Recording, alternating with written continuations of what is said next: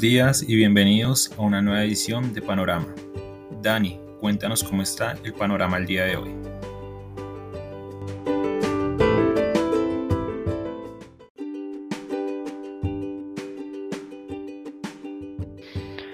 Muy buenos días a los seguidores del podcast Panorama de Global Securities. Hoy 3 de diciembre de 2021 estamos viendo un panorama indeciso. Los inversionistas no saben si mantener el rally alcista que teníamos antes de conocer que hay una nueva variante o liquidar antes de saber que efectivamente esta variante puede afectar eh, la recuperación económica por la vía de poner en duda la efectividad de las vacunas. La noticia del día, bueno, fue la decisión de la OPEP, nos sorprendió ayer. Decidió continuar con los incrementos de producción. Nosotros anticipábamos que iba a mantener la producción quieta a la espera obviamente de el rebalanceo del mercado petrolero con la liberación de las reservas que pensábamos pues es un tema transitorio y a la espera obviamente de las conclusiones de esta variante Omicron parte de los científicos y expertos de si iba a comprometer o no em, lo logrado o los avances logrados en control de la pandemia. No lo hizo la OPEP, decidió continuar con sus incrementos de producción, pero dejó la puerta para ajustar esta decisión en cualquier momento. Ya no tiene que esperar a la siguiente reunión, sino lo pueden hacer en cualquier momento y esto pues de alguna manera hizo que el mercado petrolero se estabilizara, dejara de caer. El mercado accionario ayer de Estados Unidos se valorizó, el europeo perdió un comportamiento mixto. Hoy ambos mercados prácticamente están estables frente a los cierres de ayer. El Standard Poor's entonces se valorizó impulsado por el sector industrial 3.1% y el de telecomunicaciones 3.3%. En agregado, pues este índice se valorizó 1.4%. El mercado europeo entonces cayó 1.2%, hoy abre con ganancias del 0.2%. La ciudad de Nueva York identificó cinco casos de contagios con esta nueva variante. Probablemente antes ya tenía casos, pero pues hasta ahora lo están anunciando. Y las farmacéuticas, que es lo que el mercado está esperando en este momento, em, están con sus análisis de laboratorio para ver qué tan efectivas son las actuales vacunas con miras a, mm, digamos, reducir el peor de los riesgos en caso de que uno quede contagiado.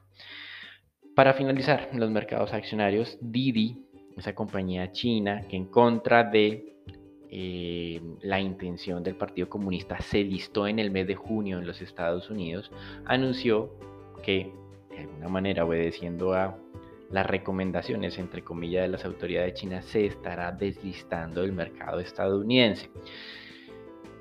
Este anuncio de deslistamiento, algunos consideran que para poderlo hacer tendrán que compensar a los inversionistas que han visto una caída de más del 40% en los precios de la acción desde que Didi debutó en bolsa en Estados Unidos y por eso en el premercado se estaba valorizando cerca del 15%. ¿Cómo están las cosas a ambos lados del Pacífico con esa ley que eh, aprobó Donald Trump antes de que finalizara su mandato, que si al cabo de tres años las compañías chinas no han permitido una auditoría completa de sus balances y además de eso que se agregó de que si tiene miembros del Partido Comunista dentro de la Junta de, de la Junta de Administración, pues las compañías chinas tendrían que deslistarse de Estados Unidos. Y por otro lado, también la presión de las autoridades chinas de que si hay una compañía que tiene más de un millón de usuarios y de alguna manera está listada en Estados Unidos y está compartiendo la información de clientes con las autoridades estadounidenses, también debería deslistarse. Didi cumple como con ambos argumentos o ambas restricciones, por lo tanto la compañía está dando el paso a deslistarse de manera pronta y muchas otras compañías eh, chinas en Estados Unidos también lo estarán haciendo. Lo que no saben es si se van a listar en el mercado de Hong Kong, que parece haber perdido algo de impulso frente a otros mercados de Asia, como Singapur, por ejemplo, em, o si... Eh, van a hacer algún tipo de compensación efectiva, que es lo que el mercado viene especulando que generaría esa ganancia de corto plazo, esa reducción en la pérdida de corto plazo de los inversionistas en divisas. El dólar se fortalece hoy frente a otras monedas reserva. El índice XY, que ayer estaba en 95.9, hoy está en 96.15. El euro se mantiene débil luego de las declaraciones de la presidenta del Banco Central Europeo, que insiste que no hay razones para que esta entidad incremente la tasa en el 2022. Recuerden que durante esta semana hemos tenido a Jerome Powell hablando insistentemente de la necesidad de retirar el estímulo monetario lo más rápido posible. En Europa no es el caso y por eso ese comportamiento diferencial.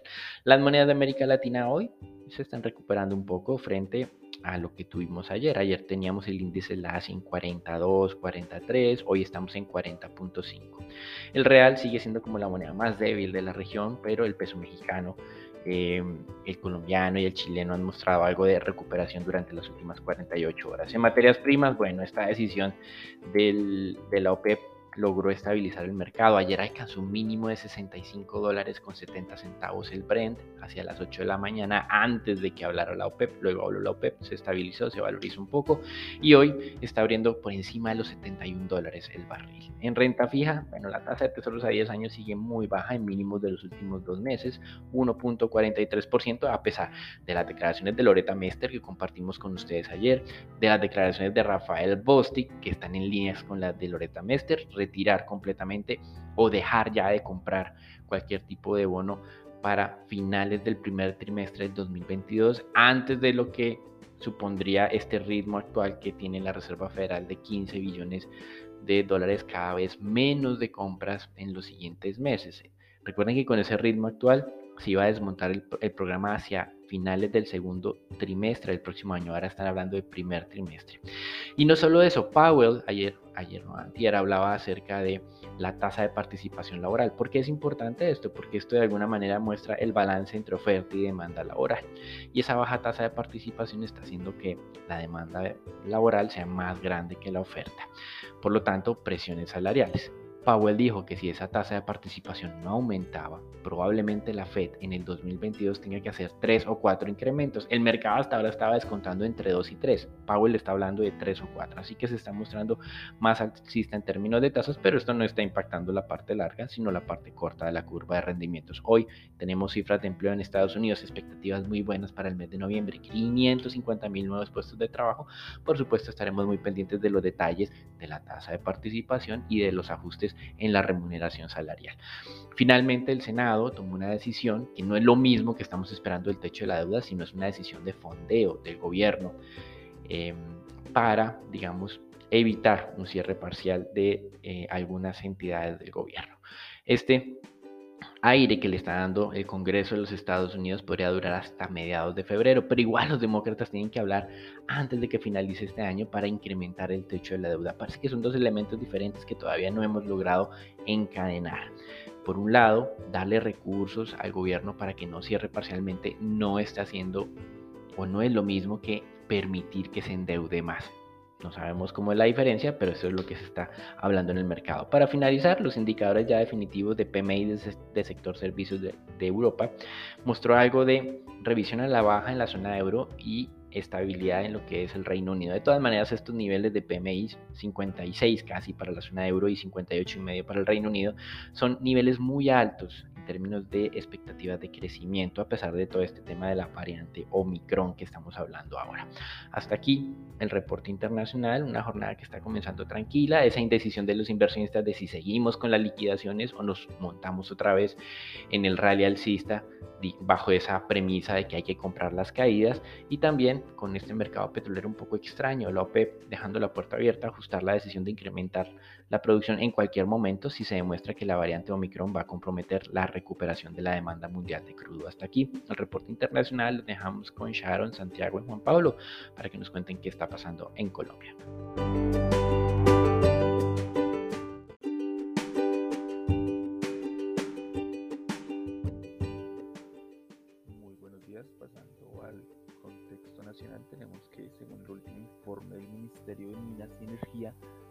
Producción comercializada de gas en Colombia fue de 1.127 millones de pies cúbicos por día en promedio durante octubre. Esto significó un aumento de 4,16% frente a septiembre y de 3,3% en comparación con octubre del año pasado. En lo corrido del año, la producción promedio de gas comercializado fue de 1.082 millones de pies cúbicos por día, creciendo un 5,15% frente al mismo, al mismo periodo de 2020. En cuanto a la producción de petróleo, eh, esta fue durante octubre de 740.265 barriles por día, representando una leve caída de 0,5% comparado con septiembre y con relación a octubre del año pasado la reducción es del 1,48%. Con corta octubre la producción promedio es de 734.000 318 barriles por día, reduciéndose 6,52% con respecto al mismo periodo de 2020. En el Foro de Perspectivas Económicas 2022 realizado por Corfi Colombiana, el ministro de Hacienda destacó que el recaudo fiscal está creciendo frente al año pasado e incluso frente a 2019. Además dijo que este iba a ser de por lo menos iba a ser por lo menos 9, billones superior a la cifra prevista, que era un, recargo, un recaudo de 151 billones de pesos. Y por parte del déficit fiscal, el ministro adelantó que este será menor al 8,6% que se había planteado en el marco fiscal de este año y que en los próximos días eh, revelará cómo, mediante de qué manera eh, lograron tener un déficit fiscal menor a este previsto. Eh, por último, ya para recordarles eh, dos eventos que tienen lugar aquí en Colombia hoy. Primero es que es el tercer y último día sin IVA de este año. Eh, en esta jornada los comerciantes esperan que las ventas aumenten un 20% y que en el, en el consolidado de lo que resta de este mes de diciembre esperan que las ventas crezcan un 40%.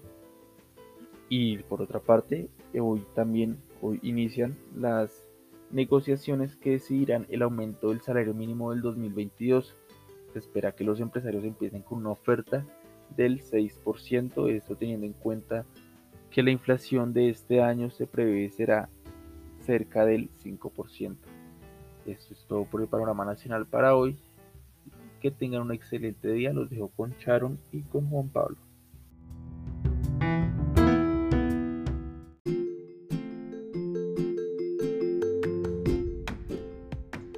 Buenos días por el mercado accionario local. Tuvimos una jornada bastante positiva, una vez más para el índice MSCI Colcap que extendió las ganancias durante la semana y se valorizó 1.6% en la sesión anterior, cerrando en 1.440 puntos.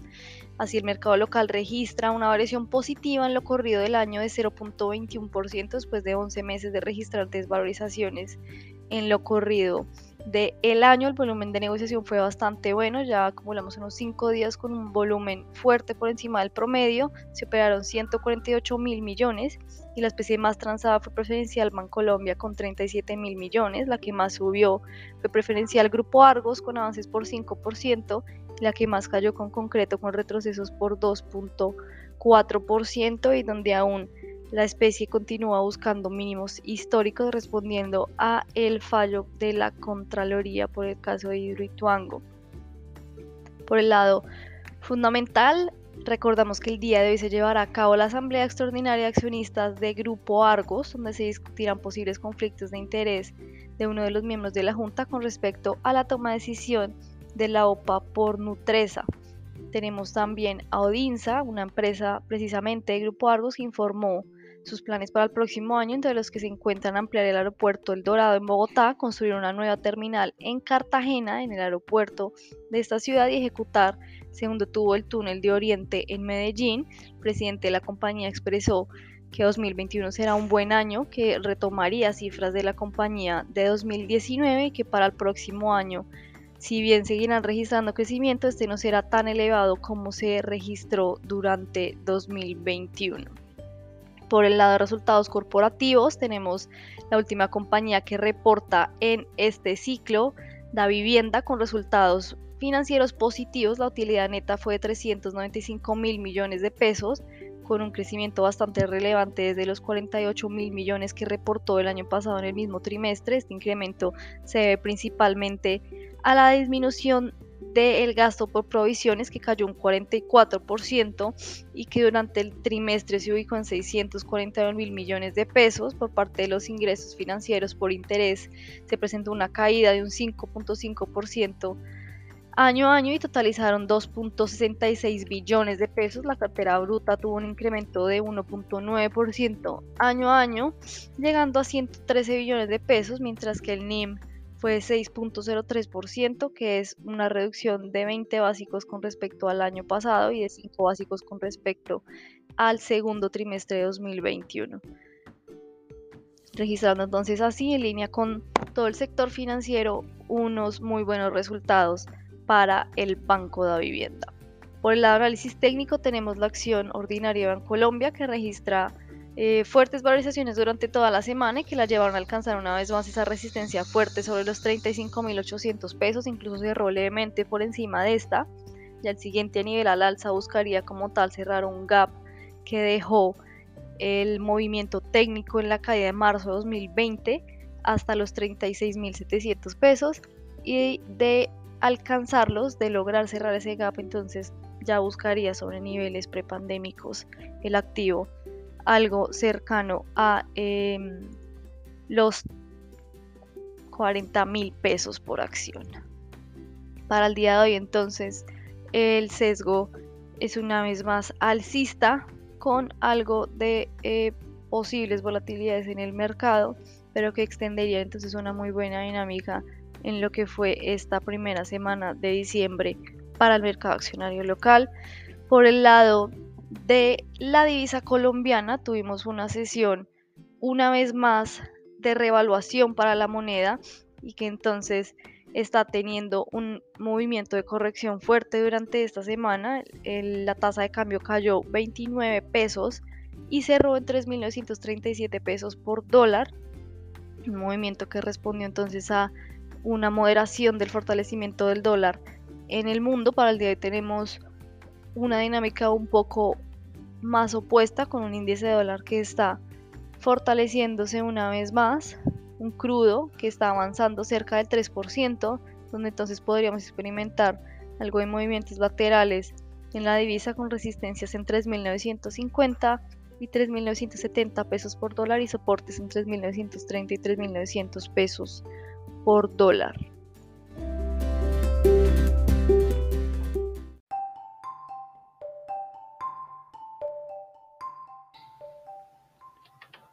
Buenos días. En la sección de renta fija, observamos que el comportamiento de la deuda pública siguió con la tendencia a las valorizaciones que se venían presentando desde el martes. En particular, durante la jornada de ayer la curva tasa fija presentó un leve aplanamiento. Esto debido a que con excepción de la parte corta, es decir, los 22, el resto de la curva disminuyó su rendimiento. De esta manera, en promedio, la curva presentó una valorización cercana a los 8 puntos básicos. Por su parte, los TCNVR siguieron el comportamiento de los test tasa fija y presentaron una valorización de 3.2 puntos básicos en promedio. Los bonos con vencimiento en 2029 fueron aquellos con una mayor caída de la tasa en 8 puntos básicos. En cuanto a la deuda corporativa, en la jornada de ayer el mercado de esta deuda volvió a ver los volúmenes de negociación usuales. No obstante, este estuvo por debajo de las anteriores jornadas y se ubicó en cerca de 387 mil millones de pesos. La mayoría de las transacciones se dieron en el mercado secundario en la referencia de tasa fija. Durante esta jornada, las negociaciones de los bonos sociales de deuda pública del distrito que se llevó a cabo en la jornada de la mañana las tasas de corte se ubicaron en 4.35% efectivo anual con una sobredemanda de 2.15 veces y de 4.53% efectivo anual con una sobredemanda de 1.67 veces el monto ofertado para los, bonos con referencia en IPC y VR respectivamente. En cuanto a la renta fija internacional, los bonos del Tesoro americano regresaron a los niveles que se habían visto en la jornada del miércoles de manera que presentaron una desvalorización cercana a 4 puntos básicos, pasando de 1.4% a 1.44%. Durante esta semana se observó la corrección de las continuas desvalorizaciones que venía presentando la curva de rendimientos. Para la próxima semana se espera que la inflación y sus expectativas vuelvan a retomar el comportamiento de los títulos de deuda pública. El dato del índice de precios al consumidor será publicado mañana. Se espera que la inflación aumente en su variación mensual y anual, aunque este movimiento será mesurado dado el impacto negativo que tendrá el segundo día sin IVA sobre el aumento en los precios. Por otra parte, se esperan presiones externas de acuerdo con los comentarios de Jerome Powell en sus intervenciones frente al Senado, en las cuales él mencionó su preocupación sobre la persistencia que podría tener la inflación durante el próximo año.